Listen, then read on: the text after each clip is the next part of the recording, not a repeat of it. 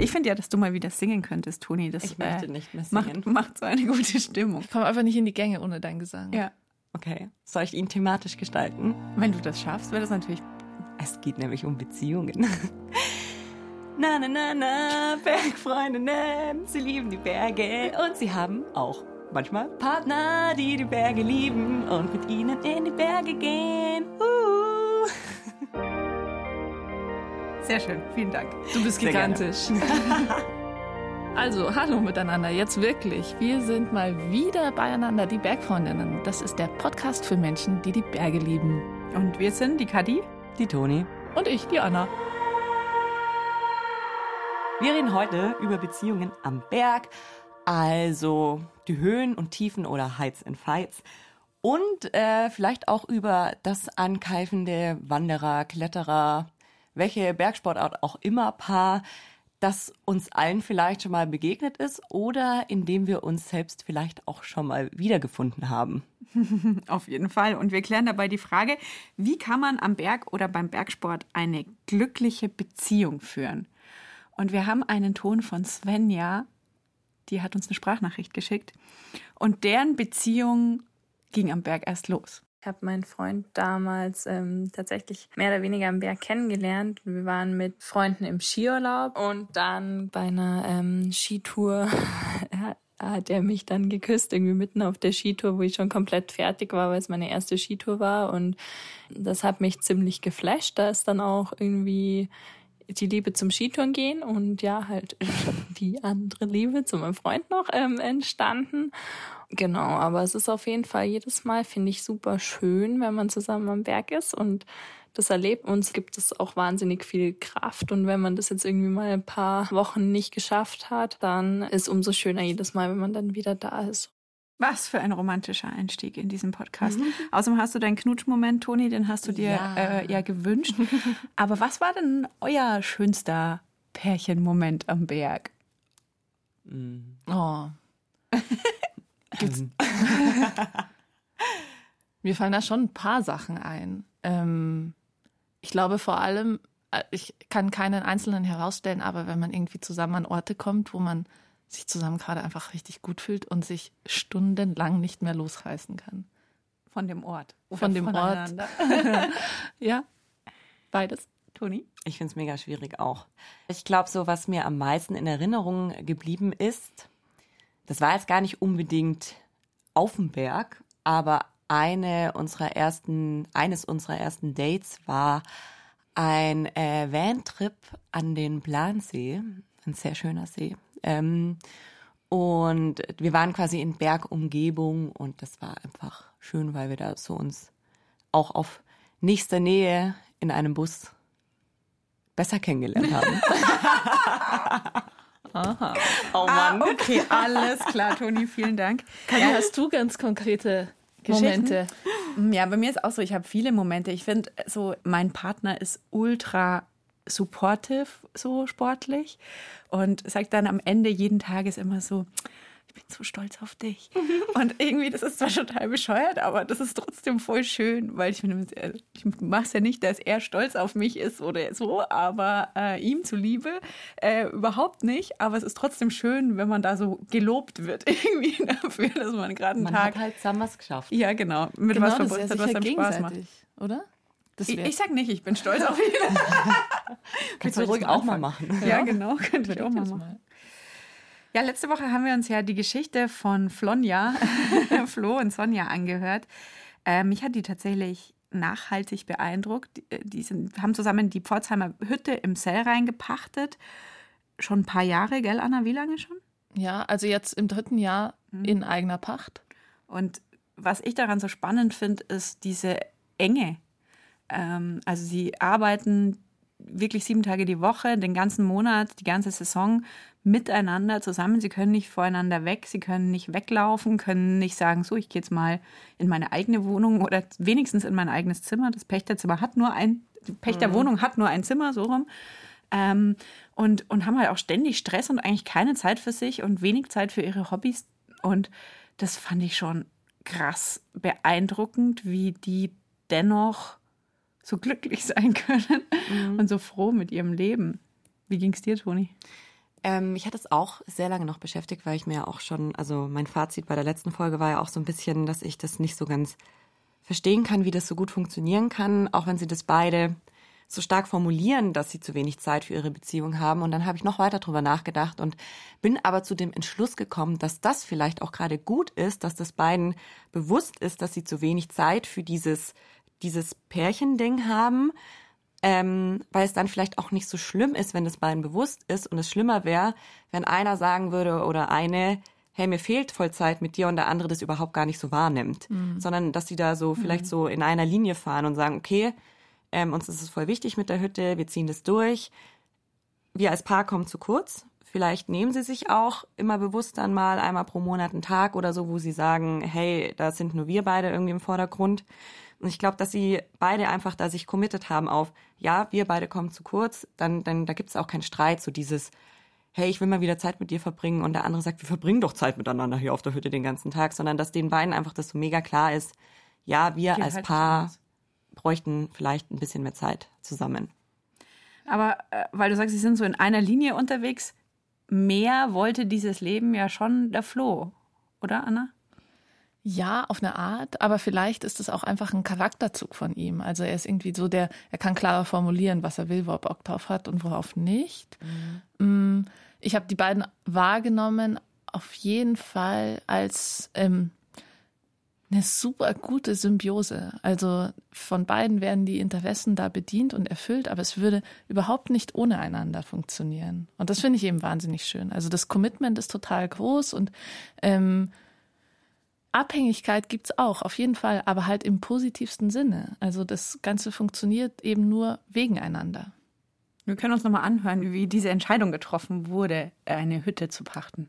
Ah, der Florian wollte unbedingt selber eine Hütte machen und gesagt, mir zieht es jetzt nicht so zu einer Hütte, weil das ist doch extrem viel Verantwortung und man muss halt schauen und ich habe gesagt, mir ist das eigentlich fast ein bisschen zu viel. Aber Flo, weißt du was? Ich koche und du machst den Rest. Und er hat gesagt, ja passt. Und so haben wir es eigentlich immer gemacht. Ich habe gekocht und er hat den Rest gemacht. Perfekte Aufteilung. Ja. Ich finde halt ein bisschen, was da schon rauskommt und was mir da auch so ein bisschen aufgefallen ist, dieses naja, sie wollte ja eigentlich gar nicht so richtig. Und dann war er so ein bisschen das Zünglein an der Waage, äh, dass sie so ein bisschen dazu auch gebracht hat, zu sagen, ja, okay, dann machen wir das halt. Und dieses Zuliebe machen, das finde ich schon auch einen sehr spannenden Aspekt, wenn man sich so dieses ganze Bergsportding anguckt, weil Bergsport nimmt viel Zeit ein, man ist meistens den ganzen Tag dann mal unterwegs und ich glaube, da kommt schon oft vor, dass man was einfach jemand anderen zuliebe macht, ähm, um auch Zeit mit seinem Partner oder seiner Partnerin zu verbringen. Also ich glaube, es ist ganz, ganz häufig so, dass, dass man halt häufig auch erst durch den Partner auf irgendeinen Bergsport aufmerksam wird oder dem nahe kommt und derjenige oder diejenige umgekehrt einen inspiriert, das mal auszuprobieren. Ich glaube, das ist fast immer so. Also ich habe mein Skifahren wegen meiner Eltern angefangen, aber, mhm. aber Mountainbiken auch angefangen wegen einem Partner. Und das ist auch nicht schlimm, finde ich, ne? Nee, wenn dich jemand, also und das finde ich bei Flo und Sonja genau dasselbe. Ich, also finde schon, man kann da ja mal selber eher so ein bisschen hadern und zögern und dann sagt er, na komm, wir machen's und gehen's an und und dann macht's voll Spaß oder ist es genau das Richtige ähm, und, und passt voll gut. Schwierig wird's halt, finde ich, wenn man dann zum, es eigentlich wirklich nur dem anderen zuliebe macht, weil dann gibt es halt meistens irgendwie Reibungen und Konfliktpunkte. Und wenn man es dann dem anderen irgendwann zum Vorwurf macht, so nach dem Motto, ich habe mir das scheiß Mountainbike nur wegen dir gekauft, es hat 5000 Euro gekostet, es macht mir gar keinen Spaß. So, also das ist, glaube ich, ähm, das ist voll schwierig. Schwierig ja. Aber da ist halt die die Sache ist auch nicht so trennscharf. Das ist das schwierige Ende davon, aber das mega schöne Ende davon ist ja, wenn man sich was erst traut, eben weil man ja. die Person hat, die einem den Impuls auch mitgibt. So wie Sonja vielleicht. Mhm, genau. Hast du schon mal was angefangen, Anna, nur deinem Partner zuliebe? Nee, eher andersrum. Also ich wollte, ähm, also meinen Ex-Partner, von dem wollte ich lange total gerne, dass wir zusammen klettern können. Er hat das halt nicht gemacht und ich hatte das so eine gewisse Zeit vorher angefangen und ich wollte das wahnsinnig gerne mit ihm teilen. Mhm. Und er hat sich da dann auch darauf eingelassen, das mal hier mal da auszuprobieren und das hat eigentlich gut funktioniert, aber es war halt echt nicht seins. Und mhm. das war voll schade für mich, aber letztlich bin ich total dankbar drum, dass der da nicht irgendwie, nur weil ich es halt so hart wollte, äh, mir zuliebe irgendwas angefangen hat, woran er gar nicht so das große Interesse Mhm. hatte. Er hat dann auch den Mut gehabt zu sagen, du, nee, lass mal, Ja, mach mal allein. Weißt du was? Ja, ich könnte mich da jetzt irgendwie verstellen, aber es funktioniert wahrscheinlich nicht. Das finde ich dann auch wichtig, dass man dann sagt, nö, passt schon. Viel Spaß, wir sehen uns Mach's am Ende vom Wochenende. anders. Bitte, ja. Ja, bitte. ich bin ein bisschen verzweifelt schon. Das finde ich ja auch voll wichtig, dass man also, Dinge eben nicht teilt. Also, dass jeder noch was hat, was, was er auch alleine machen kann und was ihm alleine Spaß macht. Oder eben mit anderen Menschen als dem Partner. Man muss ja nicht alles teilen. Und manchmal braucht man aber halt jemanden, um was überhaupt anzufangen. Und dann Ja, ist es halt voll. mega cool, wenn man einander hat. Also, das finde ich ist auch ein Aspekt, der in dem Munich Mountain Guides immer eine Riesenrolle spielt. So diese, hey, mir fehlt, ich habe eigentlich ein Interesse daran oder daran, aber mir fehlt jemand, mit dem ich das durchziehen kann. Stimmt. Und da stelle ich dann fest, dass oft in diesen, in diesen Suchanzeigen, sind es ja nicht, aber in diesen Posts in der Facebook-Gruppe, dann auch oft steht so, ja, mein Freund, der hat da nicht so Lust drauf oder mein Mann mag nicht so, dass da eher die Mädels die sind, die voll Gas geben und Bock haben, was zu unternehmen. Das finde ich immer lustig. Oder das sind halt diejenigen, die sichtbar werden. Ne? Also vielleicht ist Ja. es auch geschlechtsunabhängig und in, in entsprechenden anderen Foren sieht es genau andersrum Genau. aus. Ich habe das auch jetzt gerade so einen Moment, dass ich einfach was anfange von meinem Partner unabhängig, wo es eigentlich total naheliegend wäre, dass wir das gemeinsam machen. Ich baue mir ja gerade mein erstes eigenes Rennrad, so schon mit seiner Unterstützung, muss ich ehrlich zugeben. Ich bin da jetzt nicht so allein der Tüftler. Ähm, zusammen. Und mein Partner ist extrem lange äh, professionell Rennrad gefahren, war auch im Team in Frankreich und so weiter. Und er hat einfach partout keinen Bock mehr auf Rennrad. Und es hat mich schon mal kurz so, so, so stutzig gemacht, weil ich mir dann überlegt habe, hm, wäre ja schon cool, wenn wir das zusammen machen. Aber irgendwie habe ich so Bock drauf, das anzufangen. Und er supportet mich da auch voll. Also er, er hat sich da jetzt voll reingedacht mit mir und hat so die Sachen rausgesucht und mich natürlich auch mit seiner Expertise beraten. Und ähm, vielleicht ist es dann auch so ein bisschen so meine Me-Time von unserer Beziehung, wenn äh, ich dann abends nach der Arbeit, wir beide sind momentan viel im Homeoffice, dann um 18 Uhr auf mein Rennrad steige und sage, okay, wir sehen uns in drei Stunden. Naja, vielleicht zwei. Äh, oder eine. Es ist ja auch dann oft so, wenn, wenn einer wegen dem anderen oder eine wegen der anderen oder wie auch immer ein neues Hobby beginnt und einen neuen Bergsport anfängt, dann kommt es schnell zu Levelunterschieden. Ne? Der eine ist gerade noch Anfänger, ähm, der andere macht das schon seit zehn Jahren. Ähm, so. Und bei Levelunterschieden finde ich, ist schon, also kommt es schnell zu Konflikten, finde ich. Weil klar, ähm, welch, wie, wie weit kannst du deine Tour planen? Wie viele Höhenmeter kannst du am Tag gehen mit Skitour, Mountainbike, whatever, egal. Dann auch technisch, von der, wie technisch darf es sein? Jetzt bei Mountainbiken weiß ich's. Ähm, wie schwer darf der Trail sein? Und ich stelle das ein bisschen fest, also ähm, mein Partner fährt auch unfassbar gut Mountainbike, kenne wenig Leute, die so gut fahren.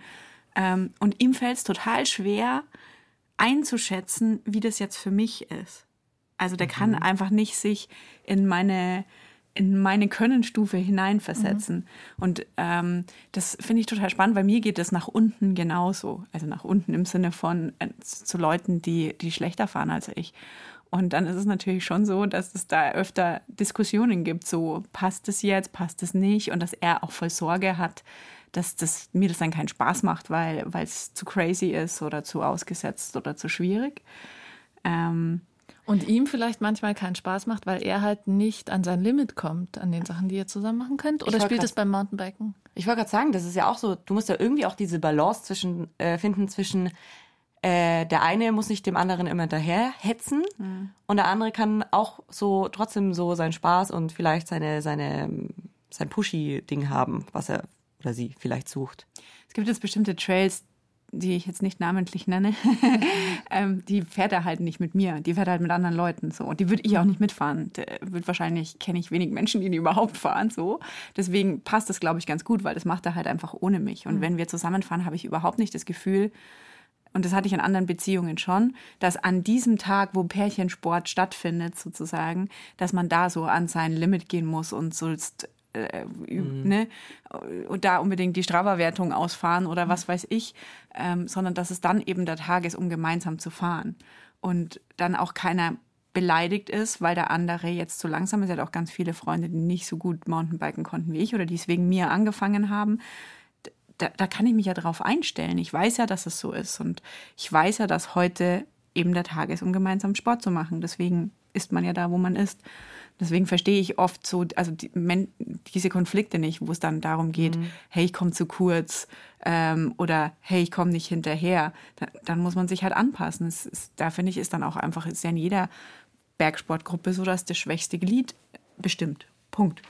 Und wenn mir das nicht taugt, dann muss ich sein lassen. Dann muss ich halt mit anderen Leuten fahren. Aber du sprichst da auch auf jeden Fall von Gefilden, wo der Bergsport allein im Individualleben schon ein riesen ähm, Part so einnimmt, ne? wenn man dann, also dass man dem so viel Zeit insgesamt einräumt, dass es möglich ist, dass man, dass man das partnerschaftlich gestaltet, dass man das noch sportlicher, limitmäßig dann vielleicht mit anderen Menschen gestaltet und so. Das ähm, glaube ich, ähm, ist vielleicht bei mir ein, ein, hat vielleicht einen ähnlichen Umfang, aber ich glaube, bei super vielen Leuten ist es dann sozusagen, hat es im Alltag gar nicht Platz. so viel Platz. Mhm. Mhm. Aber was ich trotzdem lustig finde, ist, ähm, dass egal wie das Level ist und wer der Stärkere ist, dass es einem so schwer fällt, Tipps zum Beispiel anzunehmen vom anderen. Also ich merke schon, dass ich voll ja. aggro reagiere teilweise. Wir, letztes, letztes Wochenende standen wir am Trail und der Flo ist vorausgefahren. Das war ziemlich schwierig. Und dann bleibt er stehen und deutet nur so nach links. Und ich war halt so hier überall Wurzeln, Wurzeln, Wurzeln. Links, was ist da, was ist da? Und dann sagt er so, ja, du sollst da links fahren. Und ich so, ja, wieso? Sag halt was. Und, er, und vorher habe ich ihn angeschnauzt, weil er was gesagt hat und dann ich stehen geblieben bin und so, hä, was ist? Also nix, ich wollte nur sagen, fahr da links. Ich so, ja, dann sag nix, ich fahre dir schon hinterher.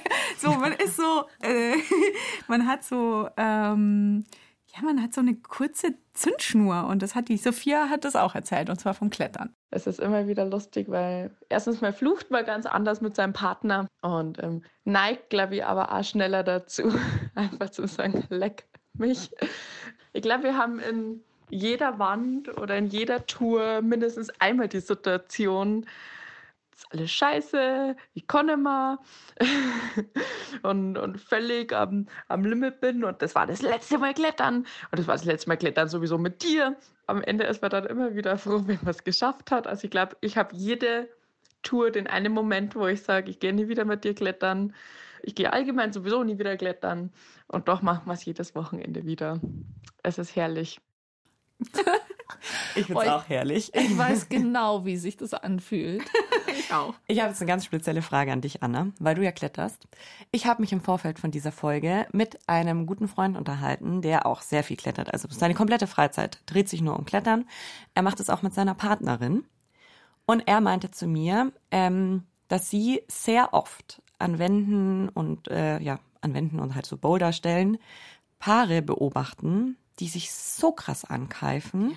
Ja, dass sie, ja, aber ich habe das, ich habe ihn dann gefragt auch, ob das so ein Kletterding ist, vielleicht, weil man sich auch gegenseitig sichert und irgendwie so in einer ähm, starken Abhängigkeitssituation dann ist.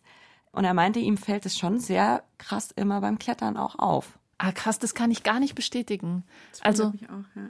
also ich kenne ich nehme eher wahr und bin dann immer, bin dann echt immer total begeistert davon, wie geil sich die Leute gegenseitig anfeuern und loben und motivieren und so, boah, boah krass, ich, boah, das ist so gut gemacht und, oder, oder so, ziehst durch, ziehst durch, ziehst durch und dranbleiben miteinander und da bin ich schon immer so ein bisschen neidisch. Ja. Ich meine, die Idealsituation ist halt, man hat ein relativ ähnliches Level, das ist bei uns, glaube ich, auch so. Und die Nina aus der Community hat uns dazu auch einen Ton geschickt. Und zwar habe ich mit meinem Freund das unglaublich große Glück, dass wir ein unglaublich eingespieltes Team sind, weil wir jetzt auch schon seit über zwölf Jahren zusammen sind. Und wir auch auf einem ähnlichen Level äh, unsere Sportarten betreiben. Und deswegen habe ich das Gefühl, dass da auch viel weniger Konfliktpotenzial da ist als vielleicht bei anderen Paaren. Und wir auch bis jetzt so Problemsituationen, also Notfälle und so weiter, immer unglaublich gut zusammen gemeistert haben. Voll schön. Also finde ich. Finde ich auch schön. Natürlich und die Idealsituation. Absolut. Und ähm, da fällt mir auch noch eine Geschichte ein, die ich ja schon groß angeteased habe in der ersten Folge, das E-Mountainbike-Gate, Ja, so wie ich das endlich. immer schön nenne, wo vielleicht auch das so ein bisschen so zusammengekommen ist, dieses neue Anfangen und vielleicht nicht das gleiche Level haben und das dann zu Problemen beziehungsweise einfach einem Streit führt. Ein großes Problem ist es jetzt de facto einfach nicht mehr. Äh, mein Freund, der ja keine Lust mehr auf Rennradfahren hat, möchte aber nicht vom Radsport abkommen und hat sich jetzt in den Kopf gesetzt, er möchte Mountainbiken. Und er würde das natürlich gerne mit mir machen fühle mich da natürlich dann auch geadelt, wenn er sagt, ich möchte einen Sport mit dir anfangen und so. Das ist ja auch irgendwie ein Commitment. Und dann kommt aber, ja, aber du kannst ja dann ein E-Mountainbike kaufen. Und ich so, ähm, wieso? Ja, da, damit du mithalten kannst. Und ich so, ähm, okay. Und ich war dann echt ein bisschen angepisst, weil er mich da auch voll in meinem Stolz irgendwie getriggert hat, weil ich einfach, ähm, also er meint halt das Hochfahren, dass ich da mithalten kann, weil er war ja natürlich halt professioneller Rennradfahrer und natürlich ist sein Oberschenkel ungefähr dreimal so muskulös wie meiner und er, er würde mich de facto auch einfach abziehen, wenn wir da hochfahren. Aber ich bin einfach nicht so der Technik, äh, und für mich wäre der größte Spaß in dieser ganzen Aktion das Hochfahren, das, das Konditionelle, das so an mein Limit zu kommen, dass meine Schenkel dann brennen und keine Ahnung was. Und er möchte mir das dann einfach nehmen, in Anführungszeichen, indem er sagt, hey, kauf dir doch ein E-Bike. Und da habe ich so gemerkt, es wäre nicht mal unbedingt das Level, der Levelunterschied das Problem, so dieses, ich bin halt einfach nicht so trainiert wie er, sondern so ein bisschen das Ziel, das dahinter steckt. Nämlich sein Ziel ist, mit mir dann die Trails zu fahren und da dann halt so zu trainieren und äh, geile Techniken irgendwie zu finden und zu üben. Und mein Ziel wäre aber das Hochfahren. Und ich glaube, das ist auch was, was aber auch eine große Chance sein kann, sich gemeinsame ähm, Ziele zuzusetzen für, für den Bergsport und die auch gemeinsam zu erreichen. Ende vom Lied ist, wir haben uns ewig lang angemault, waren beide dann so richtig angepisst über was, was de facto überhaupt noch gar nicht da ist. Und beide haben jetzt kein Mountainbike. Aber sehr schade. Aber ich glaube, ihr hättet wirklich ähm, längere Beziehungsprobleme, wenn du des Hochfahrens wegen Mountainbike fährst und er des Abfahrens wegen, weil das sind einfach zwei sehr unterschiedliche Arten, Mountainbike zu fahren. Und die gehen nicht so gut zusammen, meistens. Ähm, die ganze Frage, die Frage ist ja auch, warum, warum gibt man sich den ganzen Stress? Ne? Man kann ja auch sagen, gut, dann macht man halt nicht gemeinsam Bergsport. Was, was ist denn das Schöne daran? Oder warum lohnt sich's manchmal eben sich auch anzumaulen? Warum ist äh, die Sophia jedes Wochenende dann wieder beim Klettern, obwohl sie sich eigentlich am Wochenende vorher geschworen hat, sie macht es nie mehr? Es entsteht halt so eine absurde Nähe, oder? In diesen Extremsituationen. Und die will man doch, wenn man in der Partnerschaft ist. Absurde Nähe. Voll. Und ich will nochmal an unsere Einstiegsfrage erinnern, an die schönsten Momente, die man hatte. Und da hast ja du, Kadi, auch erzählt, dass es irgendwie jeder Moment auch irgendwie schön ist, weil man einfach auch gemeinsam unterwegs ist. Man erlebt zusammen den krassen Sonnenaufgang oder Sonnenuntergang. Man hat die Zeit für sich, man, man, man strengt sich gemeinsam an. Man hat auch irgendwie so dieses gemeinsame, ah ja, jetzt sind wir da hochgelaufen und irgendwie ist es schön und jetzt gibt's noch ein süßes Gipfelbussi und dann läuft man wieder runter und dann zieht man seine Schuhe aus und äh, fährt heim und ist einfach müde und glücklich und, und hat irgendwie was so gemeinsam erlebt und gemacht und geschafft vor allem. Ja, es sind ja immer so kleine Projekte fast schon, ne? je nachdem, wie groß Voll. die Tour ist. Aber es geht ja schon los, wenn man jetzt eine längere Rennradl-Geschichte plant. Okay, dann machen wir am Abend vorher Spaghetti Carbonara und ähm, dann gucken wir so uns auf, äh, planen wir es mit einem Routenplaner und wie machen wir es denn da und so und so. Also man, das ist so ein, es ist ja nicht nur, man macht, man geht mal schnell zusammen ins Kino und dann geht man wieder heim. Dann muss man sich noch überlegen, ob man mit dem Radl oder mit der Tram fährt. Ähm, das ist schon die ganze Herausforderung, sondern man hat zusammen irgendwie ein Projekt, was man realisiert und woran man zusammenarbeitet.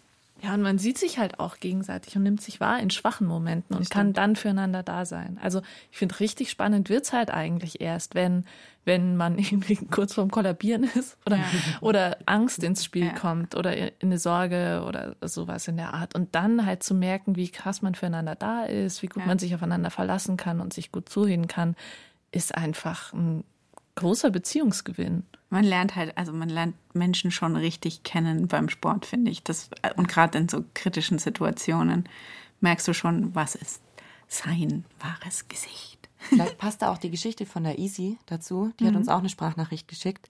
Genau zu dem Thema, was eigentlich ihr die Beziehung am Berg auch bringt. Also es kommt selten vor, dass wir am selben Tag gleich fit sind.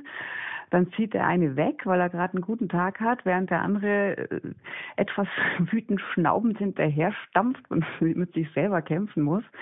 Wo es dann natürlich auch immer wieder die Situation oben gibt, na, jetzt gibt's kein Gipfelbussi, du hättest schon warten können.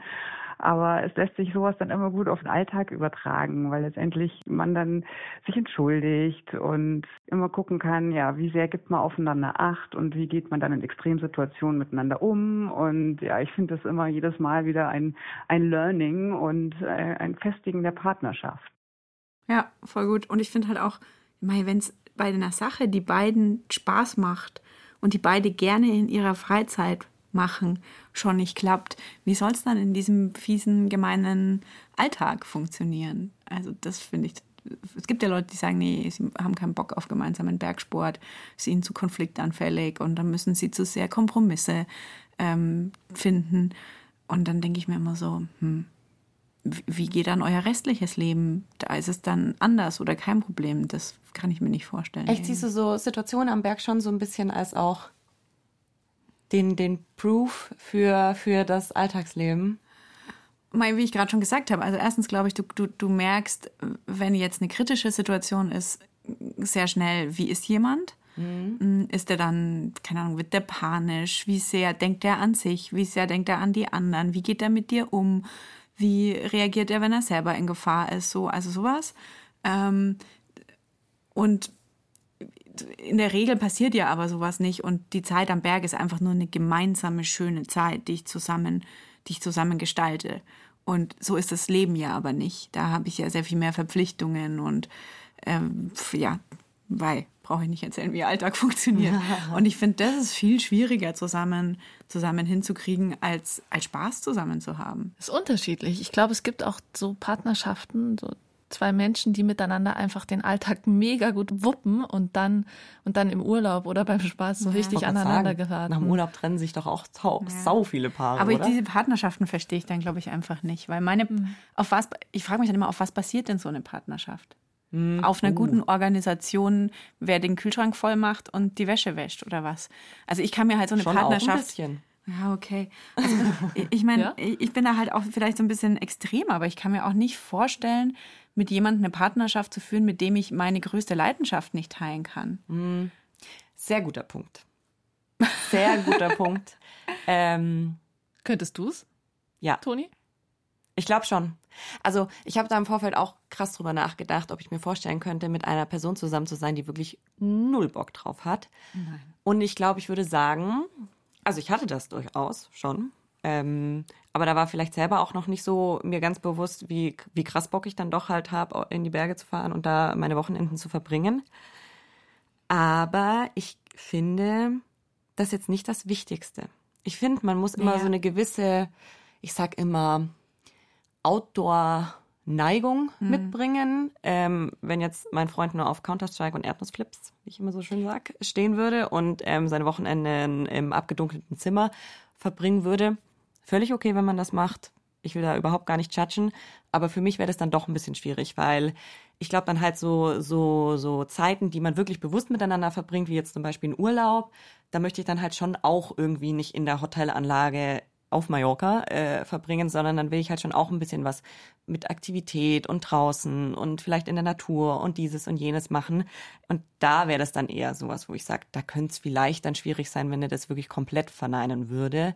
Aber es muss jetzt echt nicht auch ähm, derjenige sein, der jeden Samstag mit mir um halb sechs aus dem Bett springt und sagt, okay, jetzt geht's los. Ja, aber ich finde ja schon, also ich meine, ich verstehe schon, was du meinst, aber ich finde ja tatsächlich, genau das ist ja der Unterschied, dass Leute, die ähm, gerne selber rausgehen und ein gewisses, nenne es Outdoorsy-Lifestyle mhm. ähm, haben, die sind halt so und andere sind halt eher nicht so. Also wenn jemand sagt, ich kann überhaupt nichts mit Bergsport keiner Form anfangen, dann ist er wahrscheinlich nicht outdoorsy. So, also das, das hängt ja zusammen.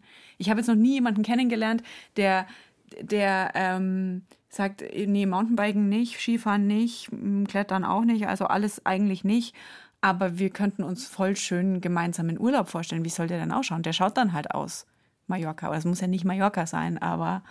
Ja, das war jetzt auch nur ein flaches Also Beispiel. ich, ich glaube, dass es, dass eben dieses Verständnis für diesen, diesen Lebensstil und, und, und wie gestalte ich mein Leben und wie viel will ich rausgehen, wie viel will ich mich bewegen, das hängt halt einfach super damit zusammen, ob jemand was mit Bergsport anfangen kann oder nicht. Ja, voll.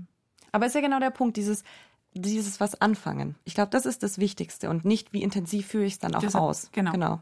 Ja. Also ich habe jetzt auch das auch nicht ähm, in, in einer Partneranzeige, wenn ich die schalten würde, reinschreiben, du musst mindestens sechs Stunden pro, Woche äh, diesen Sport machen und sechs Stunden pro Woche noch den anderen. Und außerdem erwarte ich mindestens einen Landeslehrer, ähm, Skilehrerschein oder so.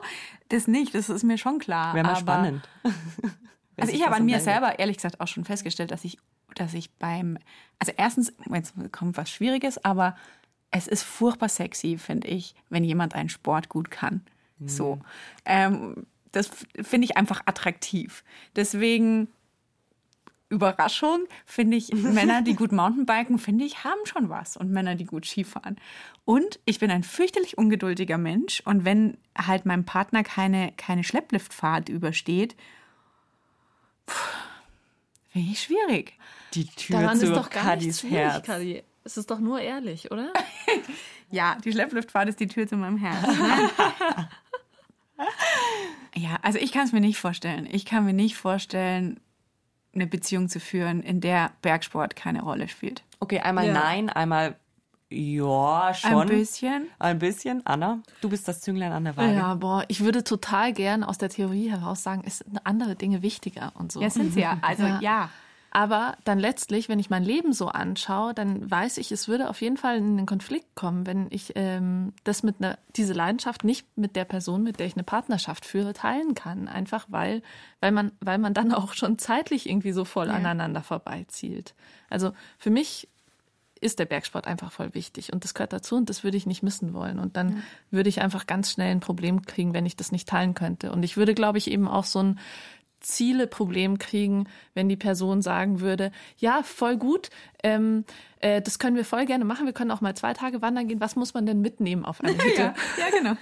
ja, das äh, mache ich voll gerne mit Leuten, die ich irgendwie neu kennenlerne und so, also äh, auf einer Bekanntschaftsebene und so. Ja. Aber wenn man jetzt wirklich sagt, man lässt sich auf ein Leben miteinander ein, dann wäre das so ein bisschen viel ähm, sich gegenseitig zeigen und mitnehmen und vielleicht jemandem etwas zuliebe tun. Ich finde, äh, was du jetzt zuletzt gesagt hast, ist vielleicht auch ein ganz gutes Fazit so für unser Gespräch, weil es da viel drum ging, Ziele und Vorstellungen. Und ich glaube, um auf die Frage vom Anfang zurückzukommen, wie, wie kann ich eine glückliche Beziehung am Berg führen, ist es vielleicht das, dass man sich über seine, seine Ziele, seine gemeinsamen und seine unterschiedlichen Ziele klar ist und dann halt sagt, okay, dieses Ziel äh, können wir zusammen erreichen, machen, umsetzen, dieses Projekt können wir zusammen umsetzen und dieses halt nicht. Und da müssen wir halt getrennt unterwegs sein oder da ist es klüger oder kommen wir mehr auf unsere Kosten, wenn wir das mit einer Freundin oder einem, einem Spitzel machen. Und bei dem anderen ist es voll fein. Da haben wir beide was davon und beide Lust. Und dann bleibt es aber dabei. Also dann sagen wir auch währenddessen, auch wenn dann es vielleicht nicht so cool läuft, nicht, ja, und irgendwie bist du ja eh viel zu langsam, sondern dann haben wir uns dafür entschieden und, und fein ist es gerade. Also das ist vielleicht ein Fazit, oder? Finde ich auch. Und dann sich vielleicht auch den Raum in dieser Beziehung zu lassen für die Ziele, die man vielleicht nicht miteinander ja, teilt. das muss, also ich muss da, weil ich, fällt, fällt mir nicht so leicht, ehrlicherweise, weil wir fahren zum Beispiel super viel zusammen Mountainbike und wenn dann mein Freund sagt, ja, nee, am Wochenende will ich das und das machen mit dem Tobi, dann denken wir schon so, oh, und was mache ich dann? Aber ja, das ist wichtig, glaube ich, das ist genau das, was du sagst. Wo du dein, dein Rennrad. Ähm, Er soll sich sein Mountainbike kaufen, ich mache mein Rennrad und damit fertig. Ja, Am Abend genau. klatschen wir uns ab. Genau. War geil. Das würde halt auch alles nichts bringen, ne? wenn man da irgendein Hehl draus machen würde und was anderes vorgaukeln. Ja, so ist es. Aber wir, wir reden ja noch viel länger über dieses Thema, Toni. Nächste Woche bekommen wir einen ähm, fachlichen Blick auf dieses Thema. Da treffen wir nämlich, beziehungsweise ich, die Lena Schiestel, die ist Diplompsychologin, hat auch einen Psychologie-Podcast, der heißt Die Lösung. Und wir wollen da ein paar Fragen von euch auch mitnehmen. Falls ihr welche habt, schickt uns gerne welche an die 0151 12 19 4 mal die 5. Und darüber hinaus wollen wir natürlich auch noch ein paar Fragen klären, die wir heute vielleicht nicht geklärt haben. Also, Aber angesprochen. ja, angesprochen wenigstens. ähm, warum zum Beispiel nehmen wir einfach die Tipps von unseren PartnerInnen nicht so gerne an? Kennen wir alle, haben wir auch schon gesagt. Und die Frage, die uns ja auch schon ein bisschen beschäftigt hat mit dem Situationen am Berg, ist es dann auch so wie im Alltag? Zeigen wir denn eigentlich in Stresssituationen wirklich unser wahres Gesicht oder ist es so eine Redewendung, die wir völlig überinterpretieren? Genau, Spannend. seid gespannt. Ja, mehr dazu dann in der nächsten Folge bei Genau. Bergfreundinnen. Das ist ein Podcast von Bayern 2, den wir zusammen mit der Community der Munich Mountain Girls entwickelt haben und machen. Und wenn ihr Bergfreundinnen sucht, dann schaut mal auf Facebook oder Instagram vorbei bei den Munich Mountain Girls. Da warten unzählige Scharen von Bergfreundinnen darauf, was zusammen zu unternehmen. Wir freuen uns übrigens auch immer total über Bewertungen unseres Podcasts. Am besten nicht nur Sterne, sondern auch Kommentare, weil wir wollen wirklich wissen, wie findet ihr es? Und Feedback und eure Geschichten könnt ihr eben auch an die Nummer von Toni schicken. wie Ich sag sie nochmal. gesagt hat. Ich- 0151 12 19 4 mal die 5. Auch gerne Themenvorschläge. Was interessiert euch? Das war's für heute. Vielen Dank fürs Zuhören. Tschüss. Ciao!